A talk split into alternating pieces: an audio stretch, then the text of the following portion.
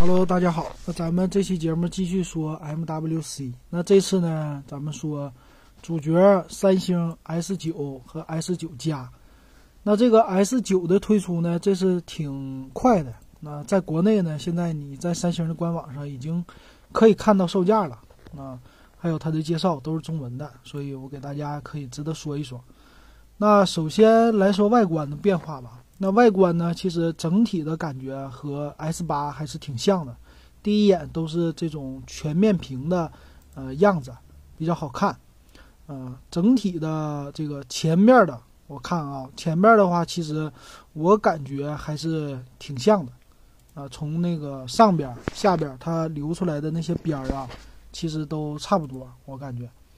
那当然了，它在主要的话是后边变了。后边的话呢，这个三星 S 八呢，它是，呃，所有的什么，呃，拍照啊，就摄像头那个位置啊，还有指纹识别呀，其实都和摄像摄像头是并排的三个。那这次改的呢是，呃，把指纹识别放在下边了，就，嗯，改起来可能是有一些不规则的这种改变吧。那它的摄像头的位置呢是放在中间，然后指纹识别放在摄像头的下边。另外的闪光灯呢，什么的那些元件呢，它是放在摄像头的右边，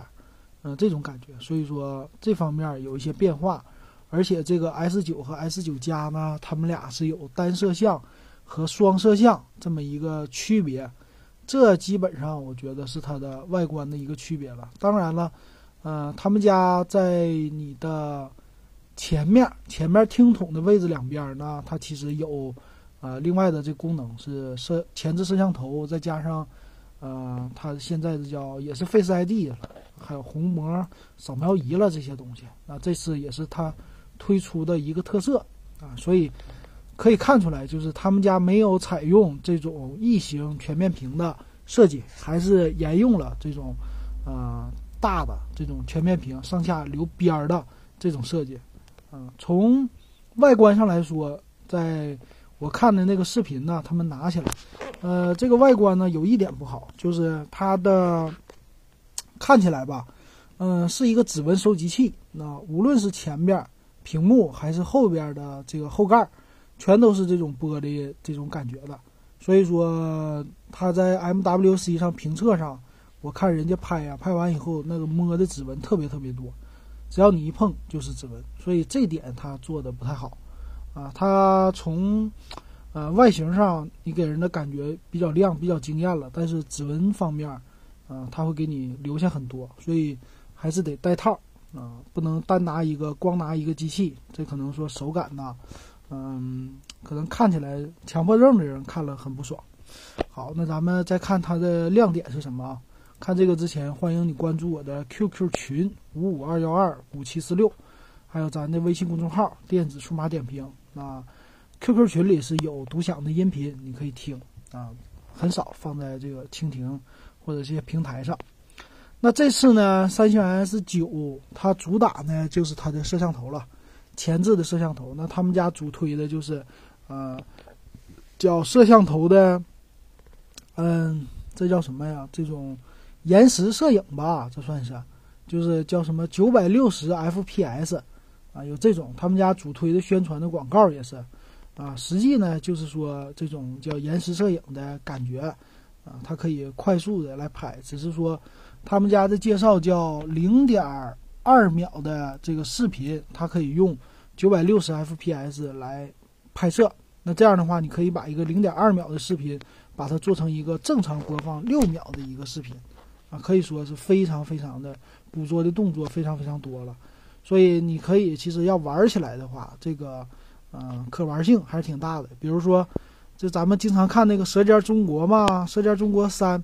它上面那些有一些啊美食啊，或者说有一些人的挥斧子的、砍树啊，或者砸那锅的动作呀，他搞这种慢动作，啊，这种啊延时摄影，这样的话给你看起来很震撼，对吧？每一锤你都能看清楚。所以说，这是它的一个可玩性。那其实现在 iPhone 也都有嘛，现在大家都有延时摄影，啊，这是它推出的一个。那另外一个呢，就是它和苹果的这个 Face ID 很像了，它也有自己的叫表情包，表情包也是给你生成一个 3D 的人物。那这个 3D 人物呢，和苹果来比，它不一样的是，啊，它根据你的形象给你来生成一个虚拟的人物，就是你对着这个手机，呃，识别一下，然后就能把你现在的包括衣服啊这些形象啊，一下子就变成一个虚拟的人物。然后呢，你可以控制这个人物的脸呐、表情啊，然后再生成一些表情包，啊，就我们经常用的 聊天的时候可以用的吧。啊，它肤色呀什么的都能识别出来。那这个也是增加了一个可玩性。还有一个呢，就是相机的一个叫拍照识别翻译。那这些，其实我觉得这些吧，都是软件层面的，并不是太多硬件层面的。当然硬件也有啊，但是，呃，这些东西呢，在软件都能实现。啊，可能说搭配它的摄像头分辨率高一些，啊，这些就能实现了。我觉得。啊，硬件的方面吧，它只是一个扫描的这作用，尤其翻译这个，翻译这个呢，它就是 Google 给带的功能嘛。Google 本身就有这种啊拍照翻译的功能啊，所以说这个并不算是啊太大的一个经验吧啊这种感觉。然后屏幕呢，它这是突出的，他们家介绍的啊，这个屏呢叫什么？呃，多少层啊？啊，它加了一个。很很多层的这一个屏的这个概念，然后呢，屏幕上面它，啊加的叫，呃，这叫什么？拍的吧，叫虹膜识别，然后人脸识别、指纹识别，啊，这三种识别方式全都给你了，可以说它就是能给的都给你了。然后在音响方面呢，它属于是立体声的了，在你的机器上边、下边都有一个音响发声，然后无线充电是吧？啊，这个 USB 接口充电、快充这些功能都支持。还有一个呢，就突出的是最大支持到四百个 GB 的这个 TF 卡，啊，可以说这个扩展挺好的。那，嗯，很多旗舰机型都不支持 TF 卡的扩展，但是呢，三星把这个也给你了。可以说就是你能想到的旗舰机应该有的东西，三星全部都给你，哎，包括这个摄像头，是吧？那好，那咱们就看一下这机器的一个，我看看啊，它的一个整体的参数是什么？参数说一下，它用的都是啊这个骁龙八四五的处理器，那三星 S 九呢用的是四 G 的内存，S 九加呢用的是六 G 的内存，呃，存储方面呢，它们都是有六十四 G 起，六十四 G、一百二十八 G、二百五十六 G。呃，屏幕方面呢，三星的 S 九呢是五点八寸，S 九加是六点二寸，嗯，它们的分辨率呢都是二九六零乘一四四零，可以说啊，它的分辨率比别的更高了，别的是一般是二幺八零乘一四四零，是吧？啊，可以说它的这个长度的分辨率增加了，宽度的没变。那前置摄像头呢都是八百万，然后 F 一点七光圈的。后置摄像头呢？S 九是一千二百万像素的一个单摄像头，有光学防抖功能。那 S 九加呢是双一千二百万像素，然后也有这个双光学防抖。系统呢都是八点零，安卓八点零来定制的。那电池容量方面是 S 九是三千毫安，S 九加是三千五百毫安多一些。重量方面呢，S 九是一百六十三克。S 九加一百八十九克，可以说也不算太轻，挺重的，拿起来，啊，这是它的一个特色啊。它还有，呃，IP 六八的防水啊，可变光圈。嗯，它在评测的时候，我看了它的摄像头啊，在呃后边拍照的时候，这种 S 九加双摄的这机器，它可以无论是录像还是拍照，都可以随时来变变你的那个后边的对焦。啊，这点可能说是更好一些了，给人的感觉啊。其他方面的话，我觉得基本上就是这样了。我觉得是啊，S 八的一个升级吧，可能在软件方面升级的比较多。啊，可能在嗯，其实硬件方面呢，只是一个旗舰机的一个升级，对吧？它整体的这个摄像头啊，什么这方面的，其实升级的。量吧，并不是并不算是太大。S 八它用的呢，前置摄像头也是 F 啊，它是 F 一点七的，但是也是八百万像素的自动对焦。后边呢也是就一千二百万像素，可以说就摄像头方面它呃升级的不算是太多，只是呃加了一个这个面部识别好一些啊，它那个 CPU 升级一下好一些。但是呢，我觉得这次它推出的这个速度很快，然后配件啊什么的都非常的那个多。啊，你从那个他介绍的配件上吧，我看啊，这次呢，它的保护套做的也很惊艳。保护套是有啊，可以映出来你屏幕的这时间显示的功能啊，也有听筒，就是说你可以关上保护套就可以听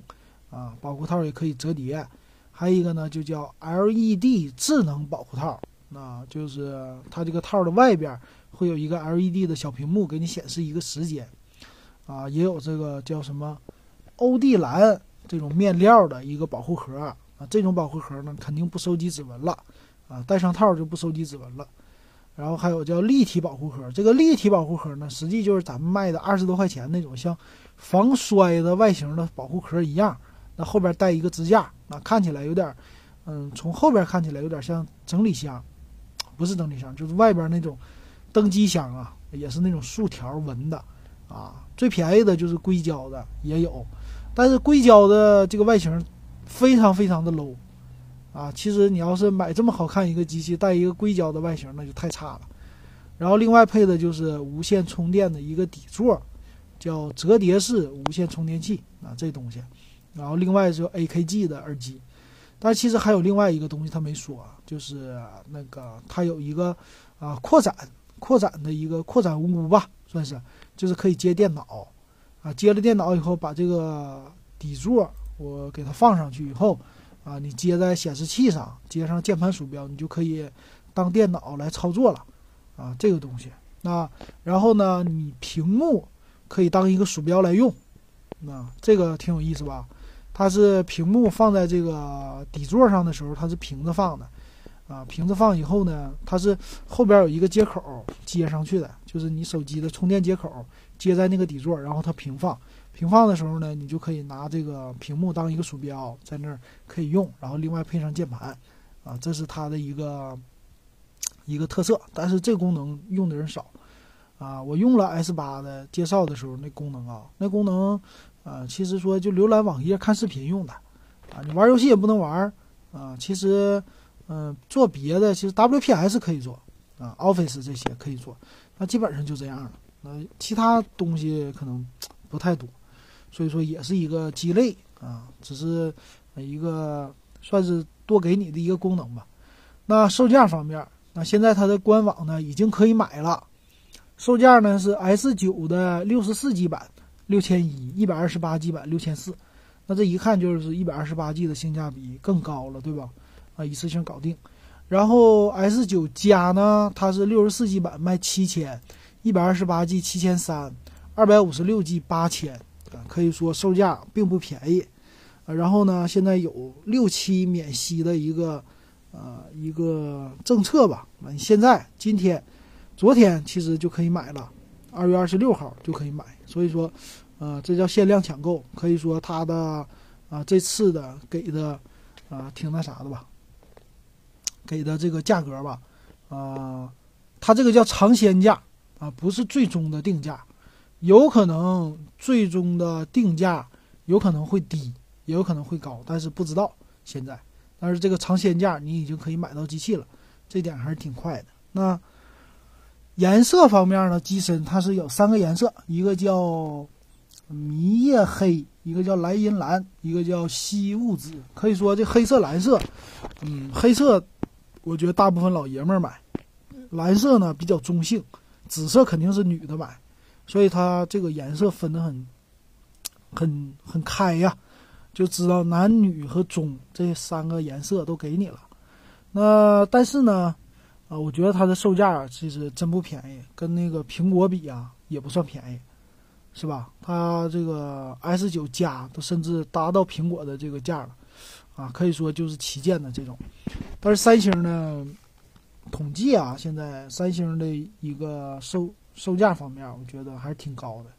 最后补充一点啊，我是重新看了 S 八的这个屏幕分辨率，它的屏幕分辨率是和 S 八是一模一样的，没有变化。S 八本来就是二九六零乘一四四零，啊，可以说升级的东西吧，不算是太多，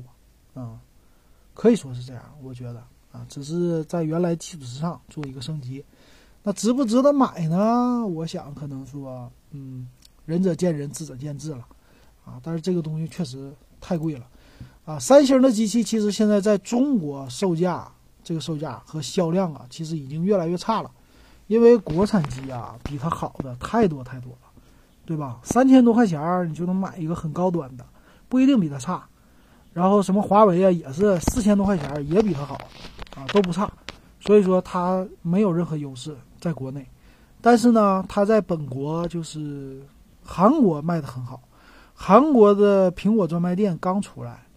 呃，以前都没有苹果专卖，所以在韩国呢，三星还有三星配啊这些，可以说就再加上他们的一个售机的政策，他们是那种就是运营商，你比如说一个月消费多少钱，他就送你手机啊，他一直沿用这种政策，所以大部分人呢，他们买手机都是啊，等于说白送。啊，这种的，他每个月花费就那么多嘛，所以说呢，他在本国的销量很高，但是在咱们中国呢，你看啊，啊，运营商给他补贴很少，基本上就现在运营商补贴的机器就只有苹果这种一个高端机了，对吧？其他的什么小米啊、啊 OPPO 啊，这些都是很便宜的价格。那这个三星呢，你必须得靠你自己的真金白银来买，但是同等价位，很多肯定更多人喜欢苹果。不会选择三星，所以说，嗯，我觉得它的销量其实在国内并不一定太好，啊，可能说它大部分销量还是要跟，呃，这些来，啊，运营商吧进行绑定，才能把它的机器销量给上去。然后华为是他最大的一个竞争对手吧，后来者一直在追赶他，啊，可以说现在已经，啊，差别越来越小了，啊。好，那咱们这期三星 S 九的点评就到这儿。